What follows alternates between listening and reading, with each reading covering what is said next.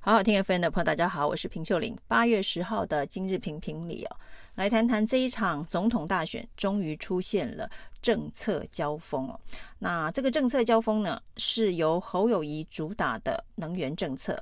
侯友宜其实呢，在他五月十七号被征召之后，就表示呢，七月份他一定会提出完整的能源政策。但是呢，七月可能因为他这个生病，然后又访日等等。事情比较忙碌，在这个八月九号，终于完整的公布了他的能源政策。那侯宇的能源政策，那对于核能的态度啊，是大家比较关注的。那他提出的是核一、核二、核三，通通都延役啊。那核四呢，经过了安全的专案体检之后，再决定是不是要重启。那核一、核二、核三、核四都做了明确的。政策宣示以及安排哦，那侯友谊提出的能源政策是干净能源二零四零啊，就是完全零煤炭的一个政策。那跟赖清德的二零二五非核家园、二零二五零核能的政策，可以说是一个非常明确清晰的对照。于是呢，这一场选战当中，有关于能源政策可以分为两个不同路径哦，一个就是要使用核能，另外一个路径就是不使用核能哦。那非常清楚的，赖清德原本在提到万一呀、啊，这是台湾呃遭遇封锁的时候，这个自主能源不够，因为不管是天然气或是煤炭，都需要从这个海外运运这个煤炭。或者是天然气才能够发电呢？那赖清德曾经提到过，万一台湾遭到中共封锁的时候呢，核能可以作为紧急备用的电力啊。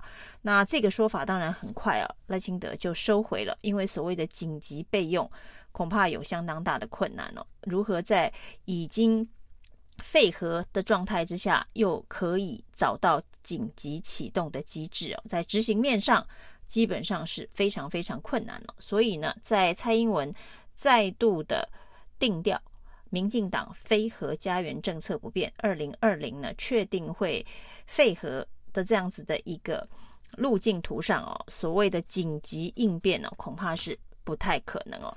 所以呢，这一场这个总统选举对于能源政策的辩论以及路线哦，的确是出现了明确的分歧。以及呃不同啊，那这件事情呢，就可以让民众做一个选择。有关于台湾的电力供应的议题当中哦，能源配比当中哦，到底要不要有核能啊？那有关于核能的讨论呢，全世界在过去的这一年都有非常重大的转变哦。那之前当然因为呃福岛的事件，所以呢，全世界也逐渐的向非核靠拢。但是因为俄乌战争的开打，能源的重要性、能源的自主议题哦，那成为这个时代各个国家最关心的话题哦。所以包括了欧洲已经把核能列为清洁能源的一种，那另外就是绿能的一种。那包括了日本，包括了韩国，也纷纷重启。之前已经关闭的核电厂，或是新建新的核电厂，也就是说呢，这个使用核能，并且把核能视为干净能源，是一个国际趋势哦。那全世界各国都在往这个方向前进，但是民进党的非核家园政策显然没有跟上这一股国际的潮流。至少二零二五之后，台湾不再有核电厂。不但不再有核能发电哦，能源配比当中没有能源这一块，这是民进党的政策。那这是一个重大的区隔，因为不管是侯友谊今天所提的，呃，二零三零的时候呢，核能配比有占百分之十二这样子的一个数据，或者是柯文哲所说的这核二、核核三的延议啊，核三的延议。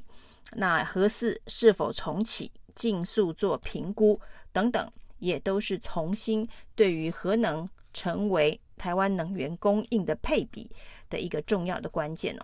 那至于呢，民进党现在呢，跟世界潮流相悖，那不使用核能会不会让台湾有缺电的问题哦？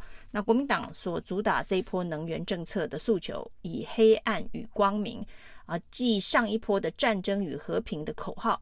那黑暗与光明呢，就是会不会缺电的问题哦，就是在台湾的能源的配置上面哦。那绿能原本在废核的时候要有百分之二十的占比，但是以民进党现在发展再生能源的速度只有百分之八点三，要在二零二五达到百分之二十的难度可以说是非常非常的高哦。那所以到时候呢，不是增加火力发电当中的燃煤。不然就是燃气哦。那燃煤、燃气对于排碳这个另外一个所谓的节能减碳的全世界的标准来讲哦，又是一个矛盾跟冲突的选择。那所以侯友宜喊的口号是二零四零年年零煤炭哦，就是不再有燃煤电厂哦。那对上民进党的二零二五废核非核家园，不再有核能，到底零煤炭？比较有吸引力，还是零核能比较有吸引力哦？这势必也在这一场的总统选战当中成为一个对决的话题哦。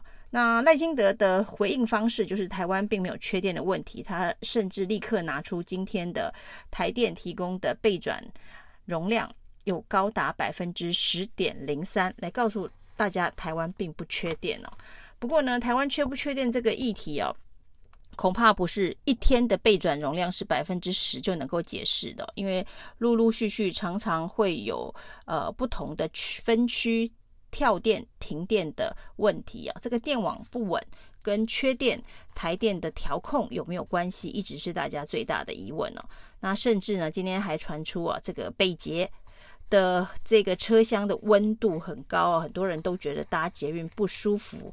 的原因啊，是经济部所公布的限温令哦，似乎也把北捷涵盖在范围内哦，所以呢，这个在相关这属于公共呃建设的检验当中，都希望维持在二十五到二十八这样的温度。那在这么多人潮进出的捷运车站、捷运车厢，如果维持二十五到二十八的温度。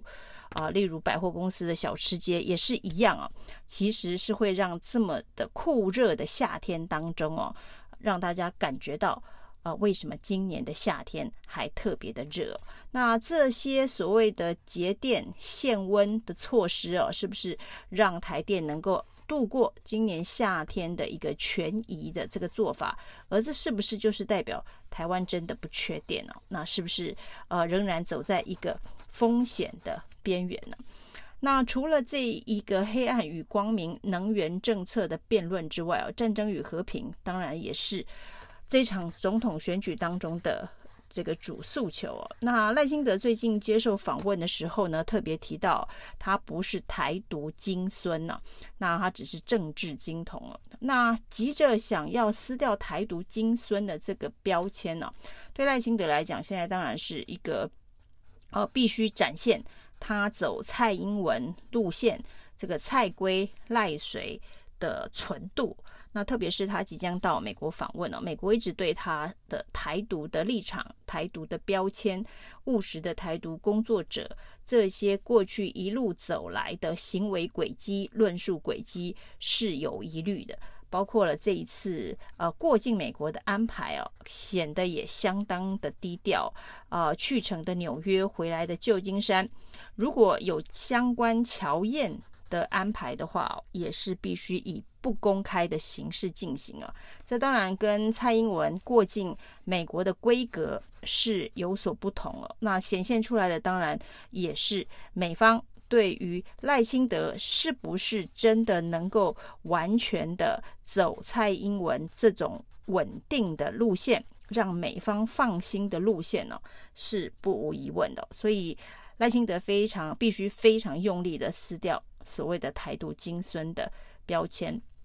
那所以战争与和平的疑虑当中哦，这个呃有一个里长已挂了一个看板呢，就是希望不管谁当总统。两岸都不能够有战争，因为他的孙子才两岁。这样子的诉求其实是很多人呃内心对于这一场选举的阴暗面的一个想法，会不会选了哪一个人当领导人哦，却让台湾进入战争的高风险的危险的境地当中哦？这是赖清德必须要去积极面对跟处理的问题啊。那至于呢，这个郭台铭、侯友宜以及柯文哲怎么样子能够在美中台关系当中哦，找到自己的战略位置啊，这恐怕也会是呃更进一步。双方在交锋，目前为止呢，大家比较少针对这个议题，像能源政策一样做实质的交锋跟攻防。但是未来在辩论场上啊，势必这些都是必考题。如何说服选民啊？战争与和平会因为不同的选择而发生不同的结局，黑暗与光明。会因为不同的选择而让台湾陷入缺电的困境哦。那这些论述的完整性、说服力的呃充分性啊，都会是选举当中政策攻防其实对台湾民主最有意义的呃议题的选择。那至少现在能源政策是已经有非常明确的区隔了，你要零煤炭。还是要零核能哦。那至于两岸论述、美中台论述，是不是也能够像能源政策这样，呃，双方的立场是非常明确区隔，而有这一个可预测性、可见的未来性哦？那这是大家对于这几位候选人所能够提出完整论述的高度期待。以上今天的评评理，谢谢收听。